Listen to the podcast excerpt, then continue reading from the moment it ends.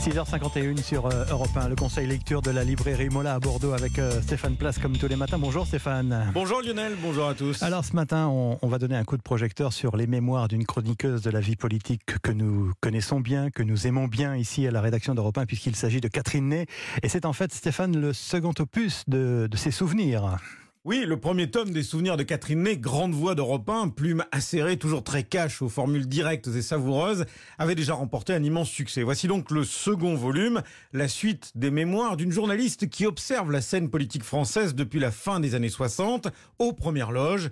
Là, dans ce second opus, c'est une immersion formidable dans cette période qui va de l'élection de Jacques Chirac en 1995 à celle d'Emmanuel Macron en 2017. Pierre Coutel, libraire chez Mola. Un sens du portrait, du croquis, ou est incroyable. On sent qu'elle a besoin de personnages flamboyants et qu'elle trouve que la politique et chroniquer la politique, ça n'a d'intérêt et ça n'a de sens que si on a affaire à des gens, même si on n'est pas d'accord avec eux, qui ont une vision d'abord et puis surtout qui ont une façon d'exprimer cette vision qui fait qu'il va se passer quelque chose. Quel que soit le point de vue politique duquel on se place, en fait, on est passionné par ce livre-là, même si on ne peut ne pas être d'accord, parce que elle a une façon de décrire les choses qui fait que c'est vraiment euh, extrêmement réjouissant à lire. Sarkozy, Hollande, Juppé, Seguin, Jospin et j'en passe, et forces de ces grands fauves politiques que Catherine Ney croque dans ses pages avec un mordant inimitable, révélant les coulisses où se mêlent souvent les ambitions de pouvoir et les événements intimes, les influences beaucoup plus personnelles, comme elle le raconte au micro européen de Charles Villeneuve, par exemple Bernadette Chirac, que son mari n'écoutait pas, et pourtant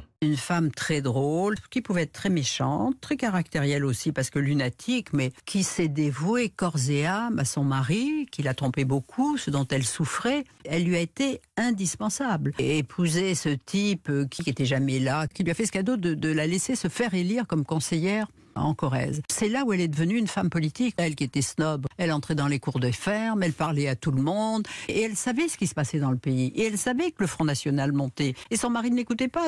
Sa fille voulait l'écarter du jeu, trouvait qu'elle faisait mémère et qu'elle ringardisait l'image de son père. Elle, au contraire, mais elle travaillait, et ça a été d'autant plus euh, flagrant après la dissolution, c'est qu'elle, elle est devenue Madame Pièce Jaune. Et elle était devenue, mais très très populaire. D'ailleurs, elle me disait, vous savez, les Français croient que Jacques Chirac, c'est le mari de Madame Pièce Jaune. Elle me faisait comprendre que grâce à ça, Chirac, il était populaire. Et elle a œuvré à sa réélection. C'est une grande femme politique. Tu le sais bien, le temps passe. C'était la phrase que répétait à Catherine Ney son mari Albin Chalandon, disparu il y a deux ans. Une phrase devenue le titre de ce livre que signe une journaliste et nous sommes bien placés pour le savoir ici, Ouais. toujours curieuse et passionnée par son métier. Effectivement, une grande voix, une grande plume et une grande dame. Le second tome des mémoires de Catherine Ney paru aux éditions Merci Stéphane, à tout à l'heure.